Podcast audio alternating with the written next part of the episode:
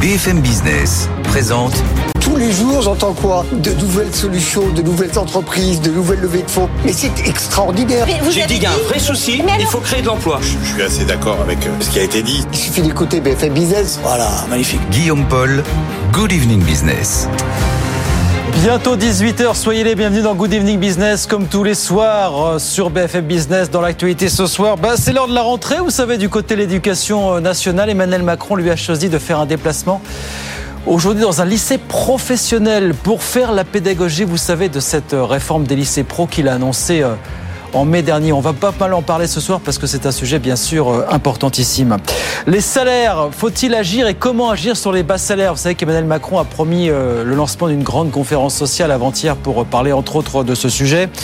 Que peut faire vraiment le gouvernement? On posera la question. On parlera tout ça dans les experts, bien sûr, à partir de 18h15 jusqu'à 19h. Et puis on viendra sur ce qu'ont été les deux grands feuilletons cette fin de semaine. La réforme des retraites, qui est donc entrée en vigueur aujourd'hui 1er septembre, et puis le match de la rentrée entre les distributeurs et les fournisseurs et l'interventionnisme de Bruno Le Maire. Voilà le programme jusqu'à 19h et puis 19h-20h, les pionniers chez Fred Mazella. Voilà pour le sommaire. Le journal commence tout de suite.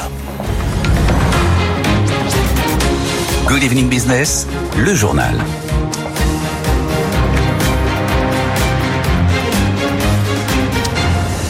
Donc oui, c'est la rentrée euh, du côté de l'éducation nationale. On parlera de celle des profs au sens large dans une minute. D'abord, Emmanuel Macron, lui, a choisi d'aller dans un lycée pro aujourd'hui, à Orange, dans le Vaucluse, pour faire la promo de cette réforme qui avait lancé et présenté lui-même en, mai dernier. Réforme qui veut notamment attirer les jeunes vers de nouvelles filières. Écoutez le président de la République aujourd'hui. La deuxième bataille qui euh, se fait aussi euh, et qui est avant, c'est celle de l'orientation. C'est de permettre à nos, adolescents de connaître les métiers. Et c'est là d'ailleurs où on aura beaucoup besoin des partenaires du monde économique qui sont là. C'est qu'on va installer cette demi-journée à venir qui va permettre aux jeunes et à leurs familles de connaître des métiers dès la cinquième et de pouvoir du coup choisir, y compris choisir ensuite des filières pro en toute conscience, par passion et parce qu'ils auront vu qu'il y a des débouchés, que ça les intéresse alors que leur famille ou leurs enseignants en collège, qui est normal, ne les connaissaient pas. Voilà Emmanuel Macron tout à l'heure, donc à Orange dans le Vaucluse. Est-ce qu'on en fait assez à travers cette réforme pour redorer le blason des lycées pro? Je vous le disais, on en parlera avec nos experts tout à l'heure à 18h15 sur BFM Business. Les profs, je vous le disais, faisaient leur rentrée au sens large aujourd'hui. L'occasion de revenir sur le sempiternel débat. Sont-ils assez payés? Une autre question qu'on avait envie de poser ce soir. Sont-ils globalement moins bien payés que dans l'ensemble des pays de la zone OCDE et bien là, vous allez voir qu'il y a bataille de chiffres entre d'un côté ce que nous dit l'OCDE et le cabinet Asterès en France qui a planché euh, sur le sujet. Valentin Gris nous raconte ça. C'est sur quelques points de méthode que le cabinet Asterès base son analyse. Le dernier rapport de l'OCDE sur le sujet fixe qu'il y a une différence de 10% entre le salaire statutaire indexé sur une grille en France par rapport au reste de l'OCDE. Or, Asterès propose de s'en tenir au salaire réel, incluant les primes que tous les professeurs ne touchent pas de la même manière. En calculant de cette façon-là, on arrive à un écart seulement de 2% entre la France et le reste de l'OCDE. Un écart qui s'explique là encore car, en France, les salaires français sont inférieurs de 3% au reste de l'OCDE. Les profs ne seraient donc pas plus mal payés qu'ailleurs. Une bataille de chiffres néanmoins sur les primes car l'OCDE n'a pas les mêmes chiffres. Il considère qu'un professeur du secondaire travaillant en France touche 13% de moins que la moyenne des salaires en France. C'est 22% s'il travaille dans le primaire. Rappelons pour terminer que le gouvernement s'est déjà en partie emparé de la question puisque l'ancien ministre de l'Éducation, Pape Ndiaye, a tranché en faveur d'une rémunération minimale de 2000 euros par mois dès le mois de septembre 2023. Cela constituera de manière indiscutable une hausse de salaire pour près de 100 000 professeurs. Voilà, faut-il mieux payer les profs en France du maire général Débat qu'on abordera là aussi, bien sûr, avec nos experts tout à l'heure à 18h15 sur BFM Business parce qu'on a des sujets, encore une fois, absolument importantissimes. 18h03. Un petit mot de l'économie française, parce que ce matin, c'est le directeur général de l'INSEE qui est passé nous voir sur BFM Business. Et il l'a dit clairement, hein, autant le premier semestre, ça s'est pas trop mal passé, autant sur le deuxième semestre, on devrait être un petit peu moins vaillant. Écoutez euh, Jean-Luc Tavernier ce matin sur BFM. Comme on, va de surprise en surprise au cours de ces dernières années, y compris hors du terrain économique. Hein. D'ici fin décembre, ce sera pas terrible, ça on peut déjà le dire dans ce qu'on sortira, euh, pas, sans faire de, de, de, scoop, ce qu'on sortira la semaine prochaine ne va, ne va pas être euh, effectivement euh, extraordinaire à l'horizon du T3 et du T4. Bon, voilà, Jean-Luc Tavernier ce matin sur BFM Business. Bon, on suivra ça, c'est jeudi prochain en l'occurrence que l'INSEE nous donnera ses prévisions de croissance pour le, le reste de l'année, pour le deuxième semestre, en tout cas 2023. Euh, euh, à l'étranger, on l'a appris aujourd'hui, Vladimir Poutine s'entretiendra lundi à Sochi avec Recep Erdogan, le président turc, avec un gros sujet à l'ordre du jour, c'est comment relancer, vous savez, le fameux accord permettant d'exporter des céréales ukrainiennes euh, via la mer Noire. L'accord euh, a expiré à la mi-juillet, il n'a toujours pas été reconduit, faute d'accord avec les, avec les Russes, précisément. 18h04 en France, le marché auto continue de reprendre des, des couleurs au mois d'août. On a eu les chiffres ce matin. Les ventes de véhicules neufs ont progressé de 24% par rapport à août 2022 globalement, on reste sur des niveaux qui sont bien inférieurs à ce qu'on avait avant le Covid. Mais écoutez ce que nous disait le porte-parole de la plateforme auto ce matin. Il nous disait, ça commence à aller mieux déjà sur les capacités à livrer les véhicules qui ont été commandés. Écoutez François Roudier. Mois d'août est traditionnellement un petit mois. Hein. Beaucoup de concessions sont fermées, mais on est plutôt content parce que ce qu'on voit, c'est que le problème des livraisons de, de, voitures commence à se résoudre. Et là, on est monté au-delà de 100 000 voitures. Donc c'est bien. Et on devrait avoir un troisième trimestre beaucoup mieux que ce qu'on pouvait imaginer euh, avant euh, les vacances. Voilà, François Roudier, le porte-parole de la plateforme automobile qui était avec nous euh, également ce matin sur, sur BFM Business. côté en France, entreprise, toujours, la banque en ligne Boursorama épinglée par la CNIL. D'après plusieurs médias, elle aurait demandé à plusieurs de ses clients de lui communiquer les identifiants et mots de passe qu'ils utilisent pour se connecter, vous savez, aussi des impôts. Histoire de pouvoir éventuellement leur accorder euh, plus rapidement un prêt à la consommation, la CNIL apparemment a adressé une mise en demeure à ce sujet à, la banque en ligne Boursorama. Et puis alors c'est un des grands rendez-vous de la, la, rentrée, ça a débuté aujourd'hui en Allemagne, le salon IFA, l'incontournable salon high-tech de Berlin. Qu'est-ce qu'on va surveiller là-bas aujourd'hui. Léa Benaïm est sur place, elle nous raconte tout ça. Et oui, alors cette année, c'est bien l'intelligence artificielle qui est au cœur de ce salon. Une intelligence artificielle que Samsung a décidé de déployer partout, dans tous les équipements de la maison, en passant par le four, la machine à laver ou encore l'aspirateur. Des produits qu'on s'apprête à tester et découvrir ici, à l'IFA de Berlin. Samsung qui a aussi sorti son chat GPT de la cuisine. Ça va s'appeler Samsung Food. Autre tendance aussi qu'on va scruter ici à l'IFA, c'est les technologies d'écran. On vous en avait déjà parlé en janvier, c'était au CES de Las Vegas. Cette fois, on va suivre Honor qui a dévoilé ce matin deux smartphones pliants pour concurrencer Samsung. Un retour en force donc pour le plus grand salon de la tech européenne où les entreprises asiatiques sont de retour cette année après des années d'absence.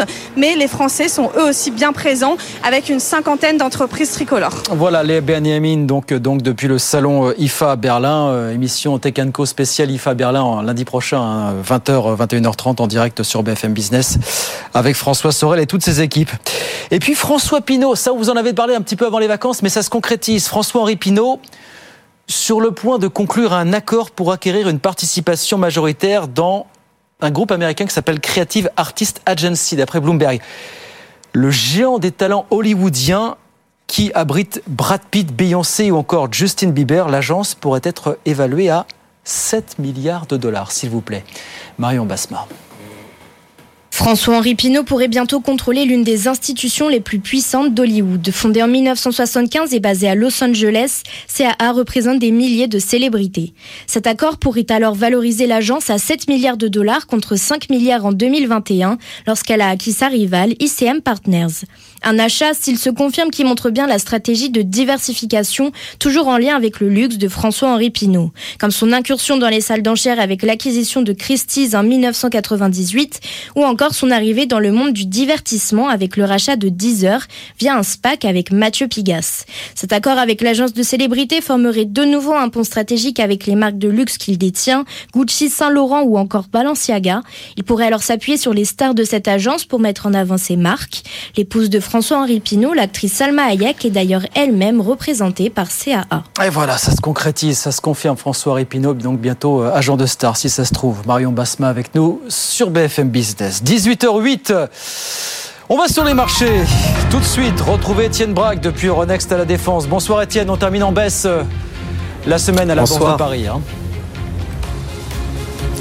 En effet, vous avez même un CAC 40 qui perd le seuil symbolique des 7300 points, de peu, 7296 points, suite à une baisse de 0,3%, tendance très indécise aujourd'hui, avec, vous savez, comme chaque premier vendredi du mois, le rapport sur l'emploi américain qui a été publié.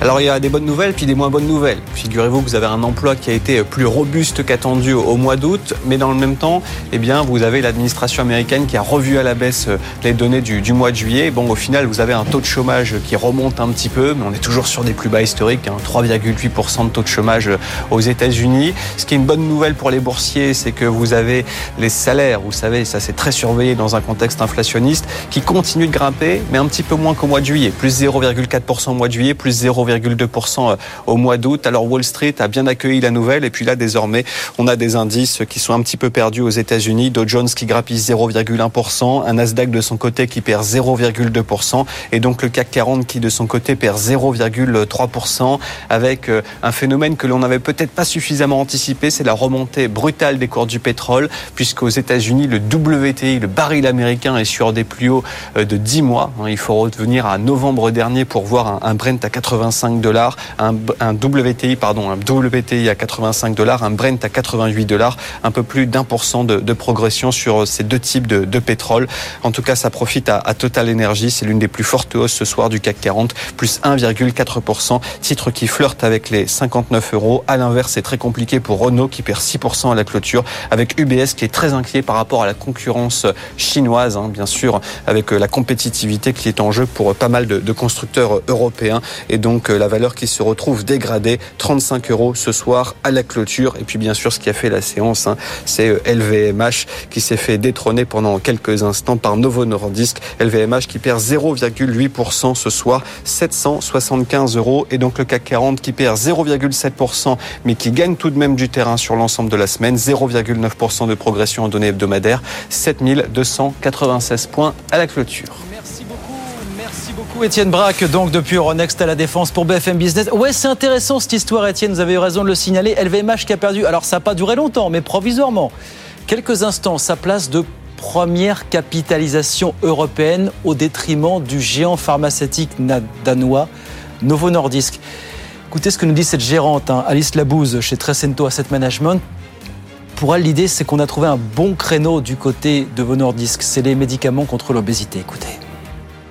Bah, investir sur la thématique de l'obésité, c'est une thématique clairement d'avenir. On sait que 19% de la population mondiale est aujourd'hui considérée comme obèse. Ça n'a pas l'air de s'arranger malgré euh, toutes les vidéos de sport et euh, toute la volonté collective euh, d'amincissement. On est quand même dans une situation où c'est une pathologie et surtout ça coûte cher au système de santé public et privé. Donc ils vont investir et accepter probablement des remboursements de médicaments qui permettraient d'éviter les problèmes cardiovasculaires, le diabète et la surmortalité des gens qui sont obèses. Donc j'y crois pas mal. Et donc ça va dépendre si l'efficacité à court, moyen et j'insiste long terme euh, bah, est prouvée ou pas. Et là, si c'est le cas, évidemment, c'est un boulevard, c'est un nouveau marché qui s'ouvre. Et si c'est pas le cas, bah, la société aura plutôt tendance à se dégonfler de mon point de vue. Voilà, peut-être un match qui va s'entamer pour le titre de première capi européenne entre LVMH et Novo Nordisk, hein, qui a donc provisoirement détrôné LVMH quelques minutes, même si c'est LVMH qui est toujours en tête ce soir, bien sûr. À la clôture, Alice Labousse avec nous sur BFM Business. On regarde rapidement ce qui se passe à Wall Street. On est à mi-séance, bien évidemment, du côté de, New York. Le Dow Jones. Allez, quasi stable, plus 0,1%, 34 753 points. Et puis l'indice Nasdaq de son côté qui perd 0,3%, 13 992 points. Tout ça à la mi-séance, bien sûr. 18h12, on revient dans un instant. Les experts jusqu'à 20h. Beaucoup de choses à voir ce soir. La réforme des lycées pro. Emmanuel Macron a fait la retape. Les profs sont-ils assez bien payés? Et puis les deux feuilletons de cette fin de semaine, bien sûr, la réforme des retraites entrée en vigueur et puis le match distributeur-fournisseur. Tout ça jusqu'à 19h, bien sûr. À tout de suite. BFM Business présente Good Evening Business, les experts du soir. Allez, 18h15, c'est parti pour les experts du soir jusqu'à 19h sur BFM Business, bien sûr, pour euh, passer en revue l'actualité du jour, des dernières heures. On est avec Nicolas Marquez qui est avec nous. Bonsoir Nicolas. Bonsoir Guillaume. Bienvenue, économiste, directeur général de l'Institut Molinari. Samuel Botton est avec nous. Bonsoir, Bonsoir, Samuel. Bienvenue, expert en relations publiques et communication. Bruno Coquet est avec nous. Bonsoir Bruno. Bonsoir. Bienvenue également, docteur en économie et chercheur associé à l'OFCE. Nous avons beaucoup d'actu encore ce soir parce que c'est la rentrée. Du côté de l'éducation nationale, alors on aura un petit couplet sur les, salaires des profs, hein, c'est un petit peu le marronnier de, cette fin août en général. Juste qu'on dise un petit mot du déplacement qu'a fait Emmanuel Macron aujourd'hui, il était dans le Vaucluse du côté d'Orange, il était dans un lycée pro pour faire la retape, si vous me passez l'expression, de la réforme qu'il a lui-même présentée en, mai dernier. Qu'est-ce qu'il dit Emmanuel Macron? C'est qu'il faut faire encore plus, déjà pour inciter les jeunes à aller vers les, filières un peu, un peu méconnues. Écoutez le, le, président de la République. La deuxième bataille qui se fait aussi et qui est avant, c'est celle de l'orientation. C'est de permettre à nos, adolescents de connaître les métiers. Et c'est là d'ailleurs où on aura beaucoup besoin des partenaires du monde économique qui sont là. C'est qu'on va installer cette demi-journée à venir qui va permettre aux jeunes et à leurs familles de connaître des métiers dès la cinquième et de pouvoir du coup choisir, y compris choisir ensuite des filières pro en toute conscience, par passion et parce qu'ils auront vu qu'il y a des débouchés, que ça les intéresse, alors que leur famille ou leurs enseignants en collège, ce qui est normal, ne les connaissaient pas. Voilà Emmanuel Macron, donc qui parlait depuis le lycée de l'Argent-Sol à Orange, voilà, spécialisé dans la carrosserie et la maintenance automobile. On sait que c'est on est sur des métiers en grande tension, on cherche beaucoup de monde. Est-ce qu'on joue petit bras sur On est quand même sur un sujet importantissime là, en l'occurrence les lycées pro, les, les pénuries de, de, personnel dans certaines professions. Là, Nicolas, comment est-ce que vous regardez ça? Est-ce qu'on est trop petit bras? Sur la formation professionnelle, sur l'apprentissage, on en parlera avec Bruno aussi. Comment est-ce que vous regardez ça, vous, aujourd'hui quoi, de... Alors, c'est pas un domaine que j'ai étudié, mais je vais vous parler de mes, mes petits neveux néerlandais. Allez-y. Euh, ben... aux Pays-Bas, euh, il y a une filière pro. Euh, elle est vraiment sérieuse. Euh, elle attire du monde. Si on veut réintégrer vers la fac, on arrive à le faire. Il y a des passerelles dans tous les sens. Et, et c'est vrai que chez nous, la, la filière pro, ben, historiquement, elle a une image euh, un peu ouais. délétère. Et, ouais, ouais, et c'est vrai que. Il leur dit Emmanuel Macron aujourd'hui. Bon, voilà. voilà. Euh, après, j'ai pas étudié ça en profondeur, donc j'irai pas beaucoup plus loin. Mais c'est vrai que comme on a un sujet de taux d'adéquation entre les études et l'emploi, euh, qu'on a un sujet de taux d'emploi des jeunes euh, inquiétant pour certains publics, bah, et le taux d'échec dans ces lycées pro, il est phénoménal. Je crois qu'on est proche des 50% globalement. Enfin voilà, à tel point qu'on est obligé de donner, verser des, des, de l'argent toutes les semaines aller aux, aux lycéens, effectivement, pour qu'ils honorent leur, leurs engagements. Bruno Coquet, comment est-ce que vous regardez ça vous? Est-ce que vous dites. Euh... Effectivement, la bonne pratique, c'est les Pays-Bas. Donc les Pays-Bas, on doit. Avoir... Qu'est-ce qui se passe alors aux Pays-Bas? Moi, alors, je veux bien, mais. Aux, aux Pays-Bas, les, je, les, jeunes sont orientés très, très tôt, y compris vers des filières professionnelles, euh, avec euh, des périodes de professionnalisation, donc euh, en entreprise et des, des, des cours. Comme en Allemagne, un petit peu, c'est pareil en, fait euh, en Allemagne, je ne sais pas, mais en tout pas, cas, mais... pour le. D'accord, donc la référence, c'est des Pays-Bas. Pays okay. Et comme euh, tu le disais à l'instant, il y a des passerelles entre les deux, c'est-à-dire très tôt, ils choisissent leur, leur orientation, jouer de paupier, pilote, etc. Et puis, euh, s'ils voient qu'ils se sont trompés, que ça ne marche pas, bon, bah, ils peuvent quand même repasser dans d'autres filières. Et donc, du coup, on a un taux d'emploi des, des, jeunes formidable et un taux d'insertion euh, en emploi qui est plutôt, mmh. plutôt très bon. Simplement, je, je suis pas sûr qu'on veuille faire ça, puisqu'on n'en parle pas. Donc du coup, euh, ce dont on parle, c'est une réforme qui est euh, bien carrée, un petit peu comme d'habitude. Hein, le plan est clair. Euh, on veut s'assurer que les formations ont des débouchés. Bon, ça, ça, ça, va un peu de soi. On veut s'assurer que les jeunes vont en entreprise, acquièrent des savoir-faire, mais des savoir-être, etc. Et on les incite euh, financièrement euh, à ça. Et puis d'autre part, il se passe des choses sur les professeurs qu'on va euh, mmh. sortir de l'enseignement professionnel et euh, envoyer vers, vers d'autres filières. Donc il y a des, quand même des sujets de reconversion qui sont un petit peu compliqués. Au bout du compte, quand on regarde un peu le, le narratif de cette réforme, on peut se dire c'est clair, ça va marcher, etc.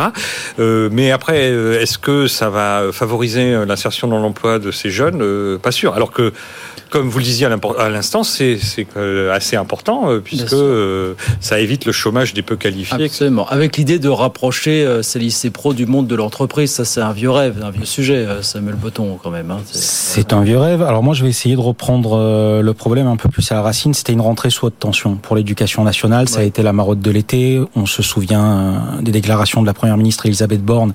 Il y aura un professeur devant chaque élève à la rentrée. Mm.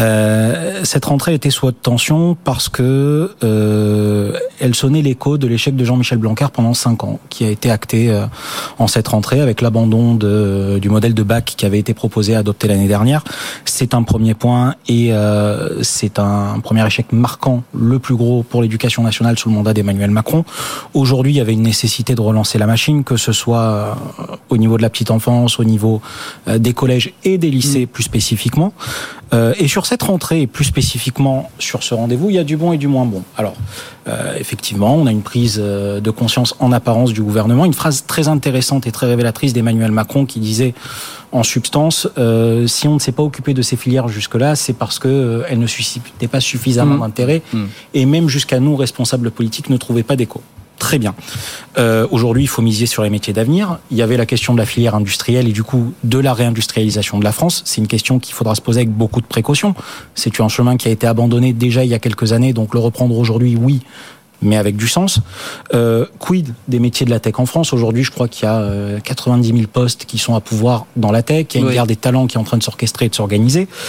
Euh, et enfin, les métiers intangibles. Je pense à ceux du quotidien, à ceux qui permettent à tous les Français de vivre une vie normale quand ils ont un problème. Donc, on peut penser plombier, électricien, absolument, les métiers. On cesse d'énumérer les professions de, qui sont Donc voilà, aujourd'hui. Il y a tout ça. Et sur les motifs d'espoir, alors il y a effectivement la rémunération qui est prévue pour les apprentis euh, avec un échelonnement selon euh, leur niveau d'études et l'année qu'ils représentent.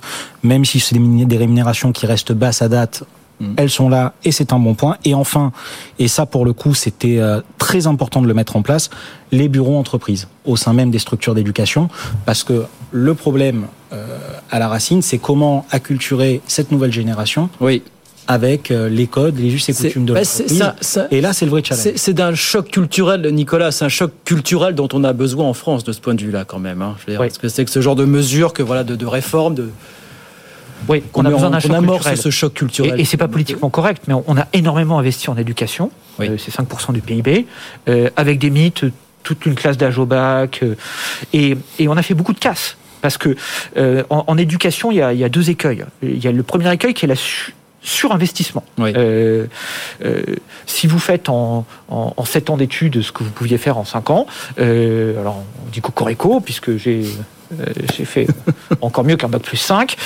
mais en fait, on a aussi coûté du temps euh, et puis il y a le mal investissement.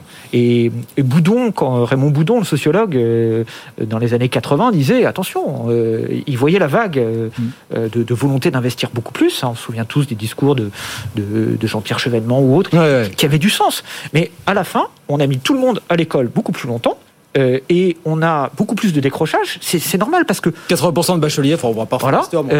et, et donc vous avez beaucoup plus de casse sociale. Et au lieu de faire un investissement collectif, on a fait à certains endroits du désinvestissement. Donc euh, après, au-delà de ce discours général, je ne sais pas effectivement, et, je rejoins euh, ce que disait Bruno, euh, je ne sais pas s'il a concrètement ce que nous annonce Emmanuel Macron va intégralement dans le bon sens ou pas. Je suis pas assez spécialiste là-dessus. Bruno, non mais vous, vous allez considérer qu'on est un petit peu petit bras quand même sur cette histoire. Hein, je n'amorce pas le choc culturel évident dont on a besoin. Euh, non, mais je pense qu'il faut. Euh, je veux pas critiquer a priori cette réforme qui est très technique dans un coin. il y a quelque, il y a quelque chose euh, à faire. Je, me, je suis circonspect un peu par habitude maintenant. On a toujours un plan qui est parfait, euh, qui va marcher, qui s'articule bien, et puis on voit bien que ça, pose des soucis. Euh, surtout qu'on a notre exemple de l'apprentissage, oui. puisque dans le discours d'Emmanuel Macron, il y avait quand même l'idée de reproduire le succès de l'apprentissage dans, le, dans le lycée professionnel. Alors il est vrai que en 2018, on a fait une réforme de l'apprentissage qui était super. Hmm. On peut pas dire les choses autrement. Une réforme structurelle, plus simple, à moyens constants euh, donc plus clair pour les apprentis, les employeurs. On, on, on, on modifie les flux, les flux d'aide, les flux financiers. Vraiment une très bonne réforme qui a donné des effets tout de suite en 2019. Ce qui a changé la vie, c'est que suite à la crise sanitaire, on a mis une prise exceptionnelle d'un montant de 8 000 euros. Elle est restée jusqu'à 8 000 euros jusqu'à fin Oui, 2022, oui, puis elle est à 6 000 euros aujourd'hui. Euh, et cette prime était ouverte à tout le monde. Elle venait en plus de toutes les exonérations dont, dont bénéficient déjà tous ces contrats à la base. Or, elle a favorisé essentiellement pour les, euh, les deux tiers, l'apprentissage dans l'enseignement supérieur, qui n'a pas problème. besoin de cette prime. problème, voilà. Et donc, du coup, au bout du compte, on se retrouve avec une politique qui coûte 23 milliards par an, dont 9 ne servent à rien. Voilà. Donc, sur l'apprentissage, je ne dis pas qu'il faut supprimer l'apprentissage, qu'il faut rien faire, qu'il faut pas revoir les coûts contrats, comme, on- enfin, les niveaux de prise en charge, comme on dit aujourd'hui euh, aujourd'hui dans le rapport de l'inspection des finances. Mais, déjà, remettons le niveau gé- de l'eau à- au bon niveau, et puis après, on verra les petits problèmes. Mais on a 8, 9 milliards en trop dans cette mauvais fléchage. Voilà, Mauvais mauvais, fléchage, fléchage, c'est ça, exactement. Et donc, du coup, euh, ce que je voulais dire, c'est de faire d'une bonne réforme une mauvaise politique. C'est ça le risque, peut-être aussi sur l'enseignement professionnel. Alors, on a commencé à parler un mot du, du salaire des profs, donc on disait retraite des profs par ailleurs. On va écouter ce que nous disait Valentin Gris, parce que c'est une question qu'on pose tous les ans. Les profs sont-ils assez payés? La question qu'on pose nous ce soir, c'est sont-ils vraiment moins bien payés que dans la moyenne des pays de l'OCDE D'ailleurs, qu'entre l'OCDE et le cabinet Asterès en France qui s'est penché sur le sujet, il y a une petite bataille de chiffres. Valentin nous, nous explique ça. Écoutez.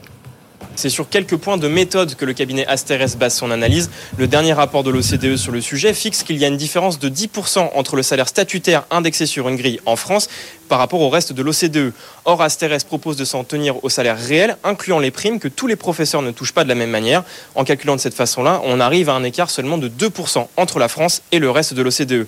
Un écart qui s'explique là encore car, en France, les salaires français sont inférieurs de 3% au reste de l'OCDE. Les profs ne seraient donc pas plus mal payés qu'ailleurs. Une bataille de chiffres néanmoins sur les primes car l'OCDE n'a pas les mêmes chiffres. Il considère qu'un professeur du secondaire travaillant en France touche 13% de moins que la moyenne des salaires en France. C'est 22% s'il travaille dans le primaire. Rappelons pour terminer que le gouvernement s'est déjà en partie emparé de la question puisque l'ancien ministre de l'Éducation, Pape Ndiaye, a tranché en faveur d'une rémunération minimale de 2000 euros par mois dès le mois de septembre 2023. Cela constituera de manière indiscutable une hausse de salaire pour près de 100 000 professeurs. Voilà, Valentin. Donc, Il y a bataille de chiffres. Alors, est-ce que c'est seulement moins 2% euh, par rapport à la moyenne européenne pour les profs français? Est-ce que c'est entre moins 13 et moins 22, comme le dit euh, l'OCDE Là, il y a bataille de chiffres, finalement, euh, Nicolas. Voilà. Ouais. Alors, euh, moi, j'ai pas la même bataille de chiffres sur les primes, mais, mais je vous ai apporté une fiche de paie de, de professeur. hein. C'est un, un bulletin de paie de, de professeur des écoles. Donc, il est à peu près à, à 2000 euros de salaire net. Oui. Euh, et et j'ai fait la somme des cotisations retraite qu'il y a pour lui. Euh, et il y a 2000 euros de cotisations retraite sur sa fiche de paie. C'est-à-dire que finalement, l'État met autant pour payer son aîné, euh, qui est retraité, que, que, lui- que ce prof des écoles qui est en train de, rendre son service public. Euh, et, ça, ça vous explique pourquoi il y a tout ce débat sur euh, le gel du point d'indice pendant des années, euh, les difficultés à rendre la fonction publique attractive et l'enseignement attractif. Parce qu'en fait, comme l'État n'a rien provisionné en termes de retraite pour ses anciens personnels, eh ben, il est contraint. Euh, il doit payer la retraite des aînés. Il ne va pas les renier. Et donc, il ne peut pas augmenter les nouveaux. et, et il a du mal à augmenter les nouveaux. Et, ça, c'est le vrai problème. Dans l'éducation nationale, 28% de la dépense, c'est de la retraite. 28% de dépenses, c'est de la retraite dans 28% l'éducation du budget. nationale. Quand l'État rajoute 100 euros de plus sur le budget de l'éducation nationale, il y a 28 qui partent pour financer la retraite des aînés. Il y a aussi un débat sur les personnels non enseignants de l'éducation nationale aussi, avec Bien des sûr. dépenses redondantes. Ça aussi, c'est un sujet. Et Je le sais vrai, pas, voilà, bah, le vrai sujet, Le vrai sujet pour vous, il si est on là. voulait réinvestir dans l'éducation, c'est de commencer à provisionner les retraites des Ouais. fonctionnaires. Et dans les autres domaines, c'est aussi vrai, pour alléger la facture et avoir plus pour rémunérer les fonctionnaires actifs. Samuel, La question du salaire des enseignants, elle est évidemment centrale depuis plusieurs années. On voit que Papendiaï, qui est euh, quand même issu du milieu euh, de l'éducation au sens pur, euh, a pris une dernière mesure avant de partir qui allait dans ce sens-là. Il y a aussi la question des moyens et la question du système d'éducation qui font qu'il y a forcément un désengagement envers ce métier-là qui fait que euh, notre système d'éducation n'est peut-être pas le plus pointu aujourd'hui en Europe et dans le monde, et euh, forcément on se perd en cours de route. Donc la question c'est aussi comment on remet des moyens dans les écoles, comment on remet des moyens à disposition des professeurs, et surtout comment on peut se mettre en position de réintéresser euh, les élèves au parcours et au cycle d'éducation. Et donc, ça découle sur le débat qu'on avait précédemment, euh, les engager sur la route des études et sur la route de la formation professionnelle. Bruno Coquet, sur ce débat là, sur effectivement. Ce qui est sûr, c'est qu'on a des problèmes de recrutement. Donc, du coup, le métier est pas attractif. Alors, on sait qu'on a des conditions de travail qui sont devenues difficiles. Bon. Euh, et puis après, on sait qu'on a des euh, questions de rémunération. Quand on regarde les chiffres de l'OCDE, c'est vrai pour toutes les fonctions régaliennes. La France est plutôt en dessous de tous les pays européens. Donc ça, ça donne quand même un mauvais signal. Après, il est vrai qu'il faut quand même aller regarder sur l'ensemble des revenus, sur l'ensemble de la vie aussi. Hein, donc de regarder euh, les retraites, d'une certaine manière, le statut. Hein, donc du coup, il faut, je pense que d'avoir juste un point d'entrée sur le salaire, sur les cotisations, sur la prime, euh, c'est pas suffisant. Je pense qu'il faut regarder l'ensemble. Il faut écouter aussi l'idée sur le temps de travail. Hein. On sait que les facialement les enseignants travaillent peu, mais que quand même ils travaillent chez eux parce qu'ils ont des copies à corriger, des choses à préparer. Et donc du coup, euh, tout ça, ça se discute euh, globalement. Or, on prend les problèmes de manière euh, séquentielle, comme euh, comme souvent, et donc il y a assez peu de chances que hmm. ça se ça se résorbe. Mais enfin, même Asterès, au bout du compte, arrive à, il y a, finalement, ils sont pas tellement rémunérés les enseignants. On en reste sur ce débat. Oui, d'un mot, Nicolas. Allez-y. J'ai enseigné quelques années, j'ai eu ce plaisir-là en tant qu'employeur, j'ai pas trouvé que l'éducation nationale était fantastique. Hein. Euh, ma premier contact, ça a été avec un rectorat j'ai pas, j'ai jamais été payé à l'heure. Euh, après, j'ai fait des découvertes. Comment des notes de frais d'essence peuvent être payées avec un an de retard? Parce que quelqu'un a bouffé le budget et que bon, euh, j'ai eu aucun employeur privé qui se comportait aussi euh, chichement euh, que l'éducation nationale. Je suis désolé de le dire. C'est révélateur hein, quand même. Hein. Mais que l'administration fonctionne mal, c'est pas un secret. enfin, euh, c'est peut-être un secret, mais en tout cas, le vent ici assez souvent. Allez, on marque une petite pause, 18h30, des poussières et puis on revient dans un instant, bien sûr, pour d'autres sujets. Bah, 18h30, je vous redonne les grands titres de l'actualité, bien sûr, sur BFM Business. BFM Business présente Good Evening Business, les experts du soir. Allez, c'est reparti pour les experts du soir. Deuxième partie, 18h35 sur BFM Business avec Samuel Botton, avec euh, Bruno Coquet, avec Nicolas Marquez. Alors, ça a été effectivement l'un des feuilletons de cette, de cette rentrée. Déjà, le bras de fer entre les distributeurs et les, industriels. Tout le monde est passé dans le, bureau de Bruno Le Maire. Hein. Euh, les distributeurs mercredi et les, fournisseurs euh, jeudi. Qu'est-ce qu'on nous annonce à l'arrivée? Bah, Qu'on va reprendre les négociations commerciales plus tôt que prévu. Écoutez ce que disait le patron de Systemus ce matin, Dominique Schelcher. Il dit c'est bien, mais on a perdu quand même six mois dans cette histoire et on les a perdu à cause des industriels, il le dit clairement. Écoutez. Ce matin, ce que j'ai envie de vous dire, c'est qu'on a peut-être perdu un peu six mois. La demande du gouvernement, c'était de réouvrir les négociations dès le printemps. Ça ne s'est pas fait parce qu'il y a eu de la résistance des industriels qui n'ont pas voulu rentrer là-dedans. Au contraire de l'année dernière, quand les prix augmentaient très fort, on nous a fait la même demande et on s'est tous remis autour de la table et ça conduit à l'inflation actuelle. Cette année qu'il y a un certain nombre de, matières premières qui baissent, eh ben, ils n'ont pas euh, voulu jouer ce jeu-là. Et pourquoi ils le jouent maintenant? Parce que Bruno Le Maire, et je souligne sa fermeté, Olivier Grégoire, ils ont pris une décision hier et annoncé, c'est que euh, la réouverture des négociations, elle se fera par la loi. Elle se fera par la loi. Euh, on a besoin de résultats. Est-ce que Bruno Le Maire s'est pas un peu enfermé quand même là dans une promesse qu'il va peut-être pas pouvoir tenir? Voilà, que les prix baissent dès la rentrée. Euh, Bruno Le Maire, il était dans une position, il était obligé de taper du poing sur la table à un moment. Et finalement, c'était un peu le mantra de la rentrée. C'est ce qu'on a vu à la rentrée des universités d'été du MEDEF. Ça se poursuit du coup sur le panier inflation qui devrait devenir un caddie inflation. On est dans un jeu de poker menteur où chacun prêche pour sa paroisse que ce soit Bruno, Bruno Le Maire dans son cas, les industriels. Et donc là, on a vu euh, le dirigeant de Système U. On aurait pu apposer ça sur Leclerc, sur Lidl, mmh. sur Carrefour. On est en pleine rentrée médiatique des grands distributeurs. Euh, alors, est-ce qu'il y a eu un manque de réactivité sur la baisse des prix au moment où ceci aurait dû s'impacter? Oui, sans doute. Aujourd'hui, est-ce qu'il faut maintenir euh, un certain standing d'achat et de possibilités pour les Français? Évidemment, on ne va pas s'en sortir. Vous l'avez dit, on va sans doute évoquer euh, la question de la réforme des retraites et de tous les changements que ça implique. On est le 1er septembre, il y a aussi d'autres changements structurels qui vont s'organiser dans la vie des Français. Euh, ils ont eu deux années très très compliqué et de surcroît sur la question du pouvoir d'achat.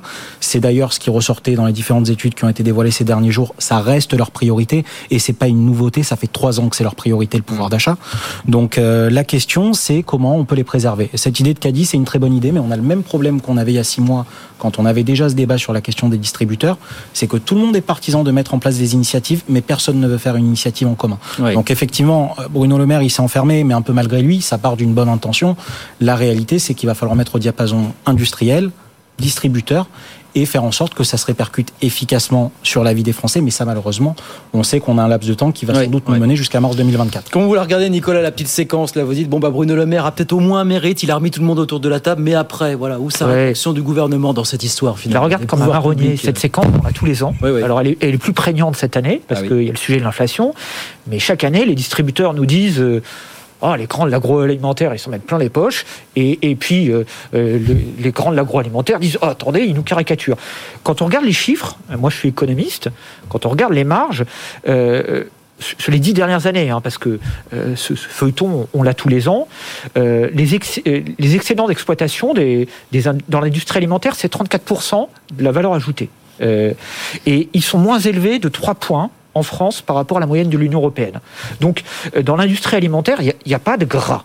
Euh, Quand vous regardez euh, les marges du commerce de détail, c'est 29% de la valeur ajoutée, et c'est là encore 3 points moins élevé que la moyenne européenne. Ah, Donc on est clairement... Il n'y a pas de gras non plus. On n'est pas dans une situation où il y a un acteur qui se fait du beurre Ouais. sur le dos de l'autre. On est dans une situation où, en fait, les, les acteurs ont tous du mal. Ils ont plus de mal en France que dans la moyenne des pays européens. Et on le sait tous pourquoi. En partie parce qu'on a une couche de fiscalité très importante, et notamment, euh, on a la fiscalité traditionnelle, l'impôt sur les sociétés, mais on a aussi euh, la TVA, la fiscalité euh, finale qu'on connaît tous, et puis on a aussi cette couche d'impôt de production qui, qui double en fait la TVA. Alors, pour le grand public, c'est pas gênant, parce que le grand public pense qu'il paye la TVA et qu'il ne paye pas les impôts de production. C'est pas vrai. À la fin, c'est toujours payé par le consommateur ou par les salariés ou par l'actionnaire. Mais grosso modo, le sujet, c'est pas de dire il y a du gras quelque part. C'est structurellement de baisser la fiscalité. C'est ce qu'essaye de faire Bruno Le Maire. Et puis, euh, comme euh, euh, le disait Samuel, il, il occupe l'espace pour dire je fais des choses. Et il est condamné à dire je fais des choses, à exister politiquement. Et puis de temps en temps, c'est un peu difficile parce qu'effectivement, on peut pas, on peut pas faire disparaître l'inflation par des mots. Est-ce que vous dites, voilà, il a eu le mérite en tout cas de remettre tout le monde autour de la table, de faire un petit peu de name and shame Vous avez vu la séquence hier quand il cite Nestlé, euh, PepsiCo et Unilever, euh, pour ne pas les citer C'est justement. une mais- pratique récurrente, euh, le Bah, name and shame. Ouais. Ouais. Je pense pas que ça fera vraiment changer les comportements des. Bon, ça permet de remettre tout le monde autour de la table. On remet un petit coup de pression. Ça il est, il est dans son rôle, c'est-à-dire à un Oui. moment, il faut taper du poing sur la table, il faut Oui. dire ça va plus, et après, euh, se passera ce qui se passera. passera ce qui Bruno. Euh, factuellement, on peut prendre une enseigne qui est cotée en bourse, c'est Carrefour. Carrefour nous dit j'ai une baisse de mes volumes, mais ils ont une hausse de leur chiffre d'affaires. Conclusion, ils ont une augmentation de leur marge. Bon, donc ça c'est un fait. Après ça, sur euh, Bruno Le Maire, ça fait trois fois qu'il nous le dit dans l'année. Il l'a dit en mars, il l'a dit en juillet. Vrai Enfin, il l'a annoncé pour mars, il l'a annoncé pour juillet, il l'annonce là, alors que ça doit prendre euh, effet de toute façon au 1er décembre, euh, même si on fait rien. Donc le- la renégociation. Et puis après, je pense qu'il a mal lu la fiche de poste. Hein. Son, son job, euh, c'est pas d'éteindre des incendies quand ils, euh, alors c'est son job de communication. 2023 pour un ministre, c'est un petit peu ça quand même, Mais la fiche de non, poste. non, mais hein. le problème, c'est de faire en sorte que ce- ça ne se passe pas. Or, il a une seule solution pour que ça ne se passe pas, c'est de veiller à ce qu'il y ait de la concurrence. Si on en est là, c'est parce que on a des distorsions de concurrence entre ces acteurs. Euh, alors, dans l'agroalimentaire, il n'y a pas forcément euh, de marche pour tout le monde, mais il y a de l'hé- de l'hétérogénéité. Dans la distribution, c'est pareil. Au bout du compte, on sait que c'est le petit paysan qui produit ses salades qui trinque. Mais le, le point, c'est que on a des problèmes de concurrence dans ces secteurs. Quand il y a quatre grandes centrales d'achat, on voit bien qu'il y a un souci. On nous dit depuis des années qu'il n'y en a pas. Qu'à chaque fois qu'on fait une étude, il n'y a pas de souci. Factuellement, là, on se rend bien compte que c'est à la racine qu'il faut prendre le problème. L'inflation, elle ne fait que révéler ce problème de distorsion des rapports de force entre les acteurs. D'accord, Nicolas. Alors j'ai une vision un peu différente parce que quand on regarde les marges des agriculteurs français, elles sont moins élevées. Quand on regarde les marges de l'agroalimentaire français, elles sont moins élevées. Quand on regarde les marges des grands distributeurs français, elles sont moins élevées que leurs homologues européens. Donc il y a bel et bien un problème au-delà euh, de, de ce, que, ce, tu évoquais et, et qui peut exister. Il y a un problème structurel. On a forcément quelque chose qui nous plombe, et c'est sans doute une couche de fiscalité excessive et sans doute une couche de réglementation excessive. Et tant qu'on touchera pas ça, on amusera la galerie avec les petits débats. Est-ce que c'est les agriculteurs qui sont les victimes? Est-ce que c'est les grands distributeurs qui sont les victimes ou autres ça- ça- ça fait faire de l'article, ça fait faire du commentaire, mais on touchera pas les choses structurelles. Pour monter d'un étage. Moi, je pense qu'il y a un problème de concurrence, possiblement de fiscalité, etc. Mm. Mais en tout cas, on n'est pas sur le bon niveau d'action. Alors certes, à court terme, bien sûr, les gens ont du mal, etc. Donc il faut faire quelque chose. Je le comprends bien, hein, c'est pas le problème. Mais Le temps politique ne permet pas de poser. Ces... Enfin, c'est toujours la même question. Le temps politique ne permet pas de poser ces vrais sujets de toute façon. C'est ça Oui, le mais le, problème. le- le politique, il n'est pas là. Question que les centrales d'achat, là, c'est pas donc dans, dans, dans l'œil du cyclone que vous allez d'un seul coup résoudre Non, non, ce mais- problème. C'est un problème. Non, mais je suis tout à fait d'accord. Je d'accord comprends aussi, très oui. bien. Mais Oui. le problème, c'est que, en même temps, on pourrait dire, oui, mais ça, ça illustre le fait, c'est le symptôme d'un problème plus, plus, plus grave Absolument, auquel absolument. on s'attaque en même temps pour ne pas avoir le même problème le prochain coup. Bon, le patron des mousquetaires qui disait hier pas véritable accalmie sur les prix du coup avant euh, mars. Quoi. Bah, Voilà, on peut rebondir aussi sur la déclaration du, du PDG de Carrefour qui parlait de, de baisse des ventes euh, au sein même du groupe. Euh, juste avant de rentrer en plateau, je voyais une info qui était tombée. Euh, Lidl qui se proclamait comme un des distributeurs les moins chers et Système U qui a répliqué dans la foulée sur l'opacité euh, du comparateur de prix. Donc rien que cette séquence, elle permet de remettre Ah en ben ça c'est de la bataille de passe vous voyez, tous depuis 6 Vous n'avez jamais autant vu les, les patrons de grands distributeurs sur les plateaux de télé, dans les radios, dans la presse. Et encore plus cette semaine. Et encore plus cette semaine. Euh, au moment où. Apolline de Malherbe euh, Ouais. recevait euh, Monsieur Schelcher, vous aviez euh, Michel Édouard Leclerc qui était sur une autre chaîne en train de prêcher lui aussi pour sa paroisse. Fut une époque assez, assez récente, on ne voyait que Michel Édouard Leclerc. Maintenant, ils passent tous, ils défilent tous sur les plateaux télé. Quoi. Voilà. tous, et chacun euh, avec leurs qualités et parfois euh, leurs défauts. Euh, sur ce que disait Nicolas, il n'y a pas de gras, euh, n'y a pas de gras dans l'alimentation. Évidemment, par contre, comme vous l'avez aussi euh, très justement souligné, à l'arrivée, c'est le consommateur qui est euh, qui est en principale difficulté et encore plus depuis que euh, les soupapes de sécurité financière des ménages euh, se sont euh, étiolées comme peau de chagrin. Donc, on est vraiment sur un débat qui va être très complexe, euh, sous haute tension. Vous parliez du temps politique. Le temps politique, il ne permet euh, pas de faire du fond, malheureusement. Et non, 18h45. On avance un petit peu parce que, alors je vous pose la question, est-ce que le gouvernement peut agir sur les, les prix en rayon? Pas forcément. Est-ce qu'il peut agir sur les bas salaires? Vous avez entendu Emmanuel Macron qui a dit au sortir de la, réunion avec les, les chefs de parti qu'il voulait engager une conférence sociale pour parler des, des bas salaires. Et notamment la question des bas salaires en dessous du SMIC, parce que c'est ça aussi le problème, c'est que vous avez encore beaucoup de conventions collectives euh, qui ont des minima de rémunération inférieurs au SMIC aujourd'hui. C'est peut-être à ça qu'il va falloir s'attaquer en urgence quand même, Bruno. hein. Ça reste euh, le gros sujet aujourd'hui quand même. hein. Bah, surtout, il faut s'attaquer en urgence au problème euh, euh, parce qu'il est récurrent. C'est-à-dire, on a toujours, moi depuis euh, que je travaille sur ces sujets, depuis 20 ans, j'entends, euh, on a des minima de branches en dessous du SMIC. Et donc, il y a des, régulièrement des plans pour les remettre à niveau. Là, il se trouve que ça pose un gros problème parce qu'on est en, en période d'inflation et notamment euh, d'inflation du SMIC. Donc, euh, comme euh, les, les- les salaires c'est, c'est, montent en fonction des qualifications, de l'ancienneté, etc. Quand on fait le plus bas niveau correspond au, au SMIC le jour où on le négocie. Et euh, après, si le SMIC augmente, bah, du coup, ça absorbe tous les Ouais, niveaux supérieurs. Donc ça crée des problèmes dans les entreprises. Pourquoi? Parce que euh, des gens qui ont une qualification supérieure, euh, qui ont, euh, euh, je sais pas, euh, plus de travail, personne n'est payé en dessous du SMIC, c'est illégal. Donc du coup, ça, factuellement sur la fiche de paye, ça, se, ça ne se retrouve pas. Mais tout le monde touche le même salaire alors qu'il ne fait pas, ne ne fait plus la même chose. Et donc du coup, ça, ça pose un, un problème concret. Donc il, il y a des branches qui ont trouvé des solutions pour que toute la, euh, de- la, la, la, la grille s'indexe euh, lorsqu'on augmente le SMIC. Bon, on pourrait regarder d'un peu plus près à ce que ça se diffuse, notamment dans des branches qui disent avoir des problèmes de recrutement, comme les, les hôtelleries, restauration. Alors, vous avez des dizaines de branches qui sont en dessous, des dizaines de branches qui vous dites on essaie de s'adapter. Voilà. C'est là-dessus que le gouvernement peut agir en, en priorité, puisqu'il nous dit on va s'attaquer à la question des bas salaires finalement, Nicolas. Oui, mais c'est complexe parce que le, le- après, vous avez un employeur qui a un business model. Et donc, euh, s'il s'agit. euh, euh, un- des sujets en France, ça a été qu'on a augmenté le SMIC. Euh, c'est ça aussi. C'est toujours pourquoi. hein. On a augmenté le SMIC parce que ça, ça- ça- ça fait plaisir. ça rapporte aussi des voix.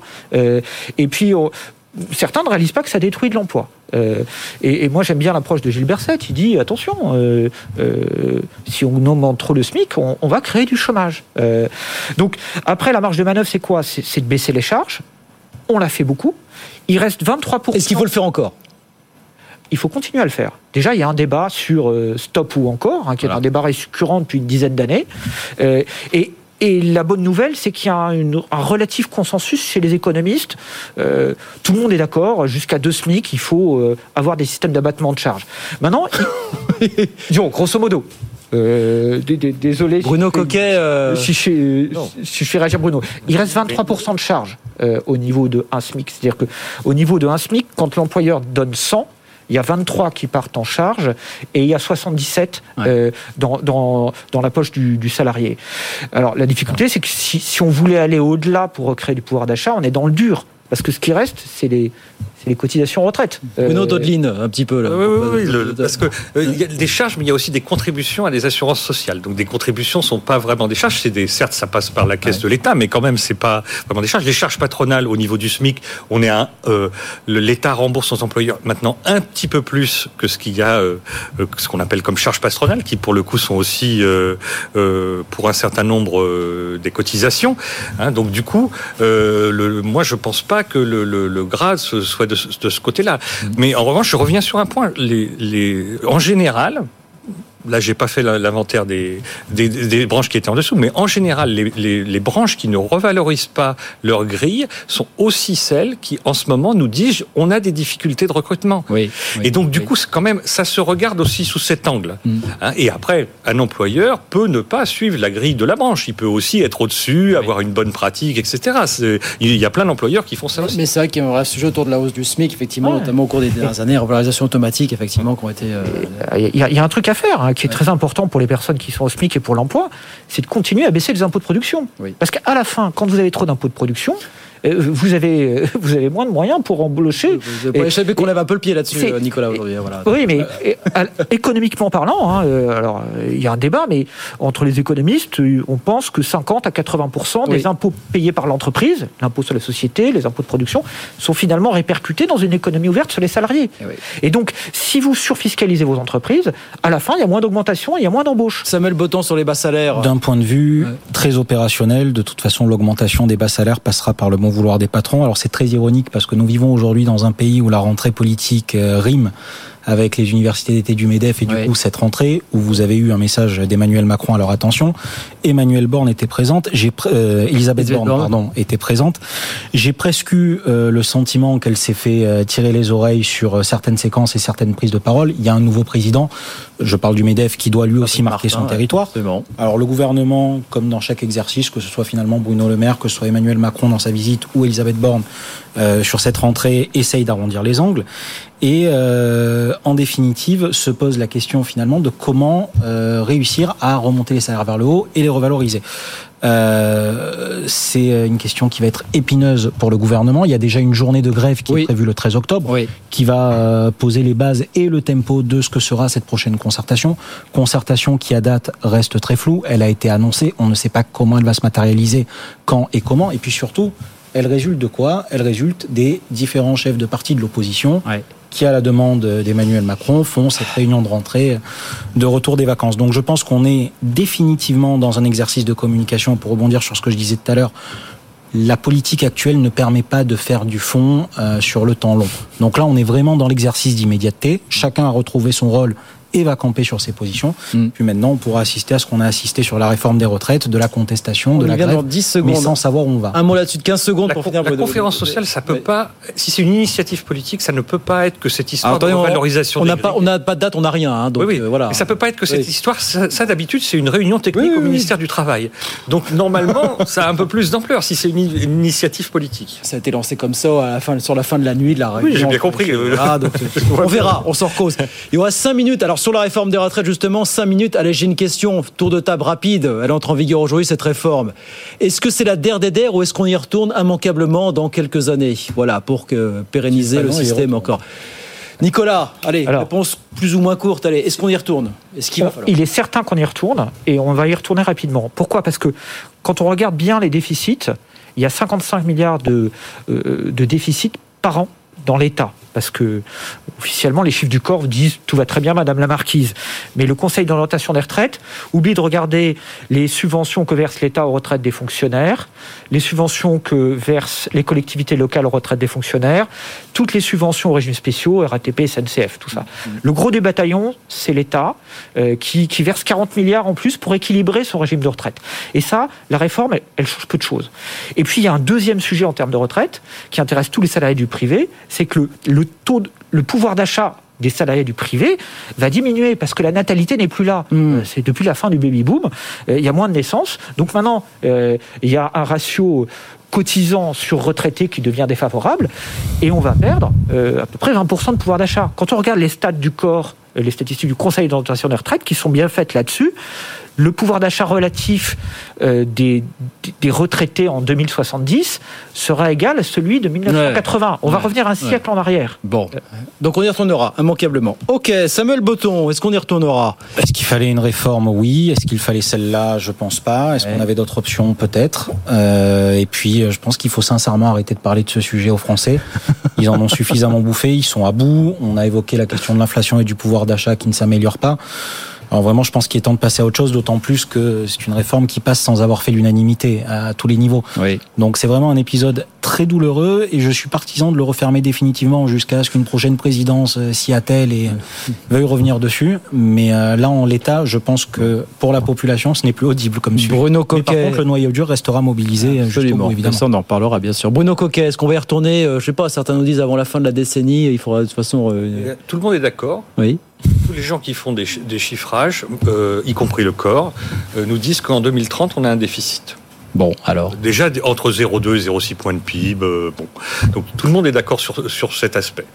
La réf- Pourquoi Entre autres parce que euh, cette réforme n'est pas une réforme des retraites seulement, elle est une réforme de redistribution. C'est-à-dire on prend dans la caisse des retraites pour aider des retraités pauvres qu'il faut aider, mais certainement pas en prenant dans les cotisations retraite.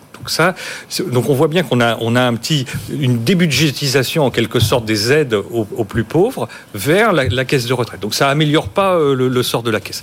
Après ça, le seul moyen de s'en sortir, c'est quand même euh, de traiter la question de l'emploi des seniors. Aujourd'hui, elle n'est pas traitée, cette question. Un senior qui perd son emploi a toutes les chances de ne pas en retrouver. La DARES nous dit, même s'il se forme, il reste, son, sa probabilité d'emploi est moins forte que celle d'un travailleur handicapé, qui est la catégorie la plus discriminée sur le marché du travail en dehors des seniors. C'est anormal. Même si le taux d'emploi des seniors a beaucoup progressé, il a progressé bien moins que dans la plupart des pays européens, qui étaient déjà au-dessus de nous. Ceux qui étaient au-dessus de nous ont progressé plus vite que nous. Donc on voit bien qu'on a un problème sur ce, ce bout-là. La conférence sociale pourrait peut-être s'y atteler. Et tant qu'on n'aura pas résolu ce problème qui diminue les dépenses et qui augmente les recettes, hein, l'emploi des- des seniors tout simplement, eh bien, alors il, peut, il augmente un peu aussi les dépenses parce que ça permet d'avoir des retraites plus élevées. Mais le, le- le point, c'est qu'il faut traiter ce point. Donc on va revenir sur la retraite, mais si on n'est pas revenu avant sur l'emploi des seniors, on résoudra pas notre problème. C'est un sujet dont on a beaucoup parlé plus que jamais, hein, l'emploi des seniors pendant cette séquence. Il faudra éviter que le, le souffle retombe, effectivement, parce que ça reste un vrai sujet. hein. En quelques secondes, Nicolas. Ça reste un vrai sujet, mais par rapport à ce que disait euh, Bruno, euh, moi je suis pas d'accord sur le déficit affiché par le corps. Hein, Bruno disait 0,2 Personne n'est 0,6 d'accord. en 2030.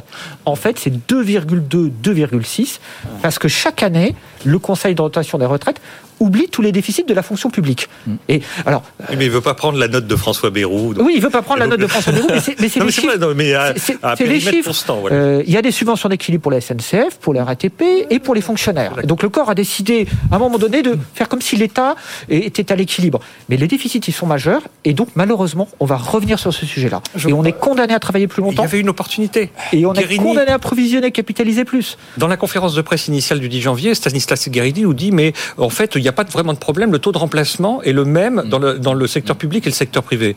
Et donc, du coup, il n'y a pas de raison de faire une réforme. Et justement, c'était le motif pour le faire. Le taux de remplacement est le même, donc ça ne gênait personne. Eh ben, ça nous aura l'occasion d'en reparler. Voilà, on verra si on a des questions le 13 octobre. Et puis l'assurance chômage aussi, dont on va reparler, évidemment. Ça sera les, les grands sujets de, de l'automne prochain. Merci, messieurs, d'être venus ce soir. Bruno Coquet, Samuel Botton, Nicolas Marquez avec nous dans les experts du soir sur BFM Business. 18h57, c'est fini pour ce soir.